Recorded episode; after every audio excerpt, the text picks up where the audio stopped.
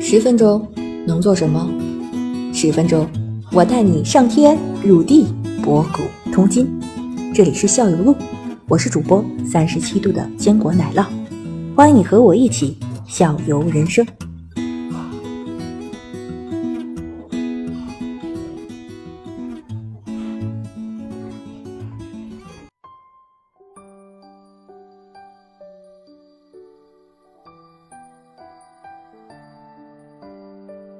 我呀，这么多年的一个总结就是呢，围棋吧，学习围棋其实就是两大基本功，三个阶段。三个阶段呢，就是您说的，刚才说的，这是从布局到中盘，最后到收官这个完整的对局过程。两大基本功呢，一个是手筋，一个是死活。死活，而且什么意思？我我给你解释一下，外行我给你解释一下啊，外行我给你解释一下，就是说，如果你是一个成人，嗯，你是刚才咱们我们说的，比如说像一开始布局，然后中盘收官，你可能会对围棋感兴趣。嗯啊，但是如果你是如果你用孩子那一套教育跟你讲，讲到手筋和死活的时候，你就会对人生产生一种 嗯，是思考。对没错思考，你就说这个怎么可能？那一定要好好讲讲我这当时我拿到那个题，我说这怎么可能？明明明明底下一数二三十目棋告，然后说怎么杀死，已经就是外就是外是已经是被呃黑的把白的围差不多，然后但是白的里边围了二十多目棋啊，老师说死活题，说这是黑杀白，然后里边二十多目棋居然是死黑是要死，能把这玩意杀死，绝对的怀疑人生。嗯我您先这个平静的，咱们讲讲，给听众也讲讲这是什么意思。首先这俩字儿是什手筋呢？手筋就来专专业么？这手筋 是哪两个字？哎呀，是什么意思？可以查过。这个筋呢，实际上咱们后来考虑一下，咱们国内应该有这词儿。你比如筋骨，是吧？抻筋，筋膜的是筋吧，哎，这个说明它是非常重要的。实际上，以我个人理解，“手筋”这个词很有可能是来源于日本。这个虽然讲刚才讲这个围棋是由中国人发明的，嗯，但是呢，真正的现代围棋的发展是日本人日本做出突出贡献的，因为中国到明末清初以后，国力逐渐下降。嗯，那个时候呢，日本正好相反。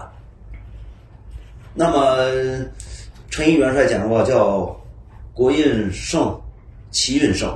嗯，国运不好了，这个围棋方面就差很多了。那么那个时候，从隋唐围棋引入日本以后，在那个时候，就江户时代吧，应该是嗯，这个进行了，就是说这个有了一个这个大的发展。其中呢，做出最大的一个贡献，我们我们公认的啊，最大的一个贡献，它取消了中国传统古代围棋的坐子制。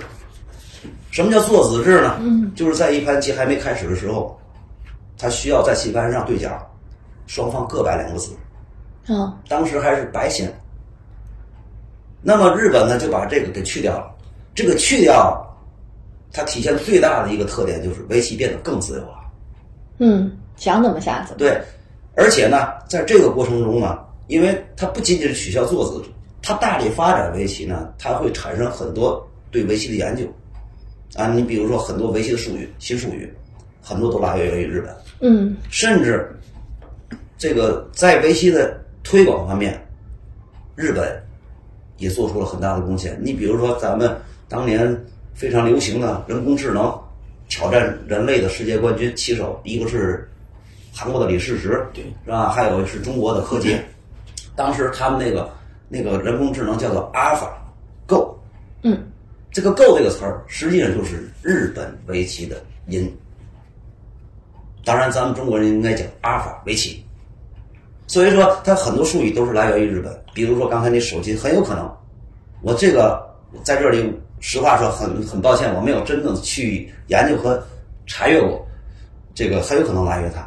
以我个人的理解，所谓手机，咱换成通俗的语言来说吧，就是在局部接触战中巧妙的招法。嗯，这个我想就比较容易理解了。对，但这个是，叫手嗯筋。哎，对， 用手筋它非常凝练俩字儿，可是呢，它代表的意思不解释的话，恐怕有很多人不明白。那您刚才说嗯就有点手抢占天王山的意思。筋哦，就是一个局部战争，啪，这突然就赢了，然后让你、你觉得这个大势在你的手，你觉得非常有优势，结果被对方给抢占了一个山头给赢，就是他的这个扭转了这个盛世，是吗？是这个意思他吧？的作用扭转了这个不，至于到这个不程至度于。到这个程度，不但是但是但是局部的啊对局部它的局部的，它局部呢有一个，比如说它有一个围棋上有一个比较关键的一个词，就是有一个谚语，就是敌之要索，我之要索，对吧？就抢敌之要索，我之要索，大伙儿都对这个点非常重视，那这个点可能只能是浅薄理解，有可能这种是首金，但是不一定叫首金，不一定是最强硬手，但首金有有可能是叫类似于天王山这种状态，但是首金的话，可能应该范围比这个要要更更广一点，比这个这实际上就是一种技术手段。对我记得去年是前年啊，咱们高考上高考有道题，这个作文题吧，嗯，叫本手，呃，妙手，嗯俗手，那么这手筋就和妙手相似。明白？你明白了吗？我明白了，妙手吗？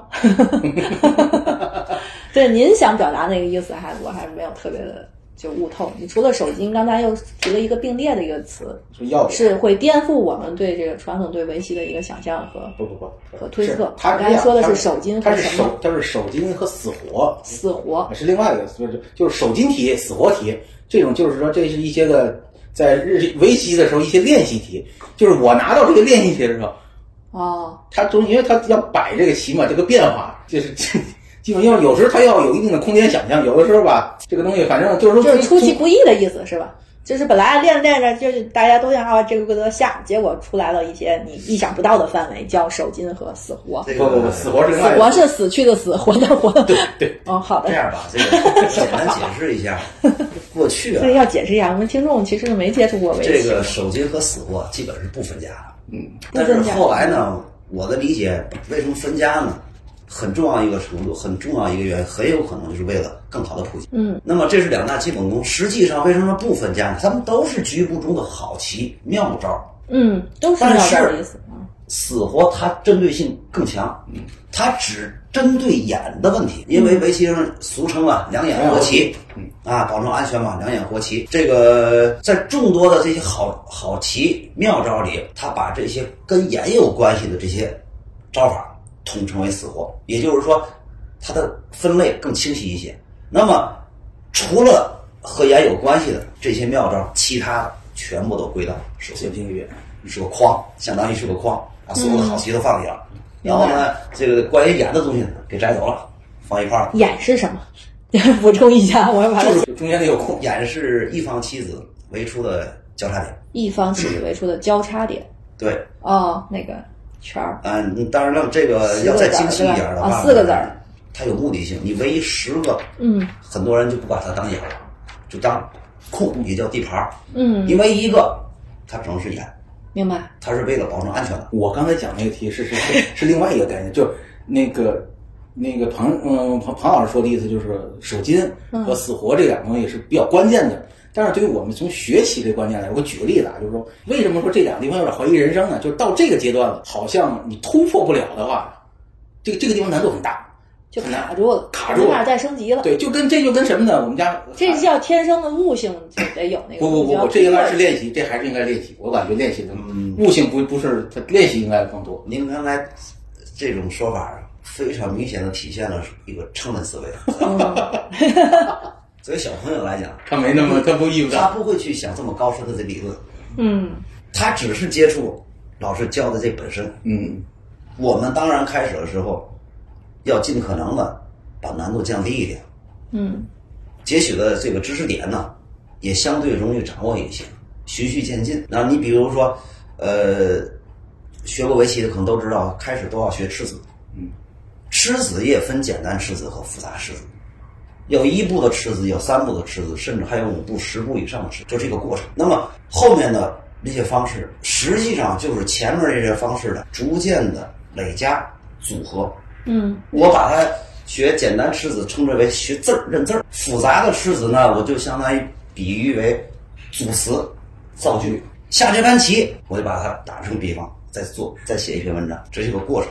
哎，我继我还得再继续一下，我确实因为这块儿我确实有我觉得还有问题我确实有生活，这块确实有生活。为什么在在这个地方特别有生活呢？因为当时确实，因为我因为我当时是站在坐在后边一块儿跟着一帮小朋友在听，听完以后呢，我明明是这个班一块儿进来的，几个小朋友跟我一起进的这个班，然后等到死活题的时候呢，我确实我就看完这道题我确实不会。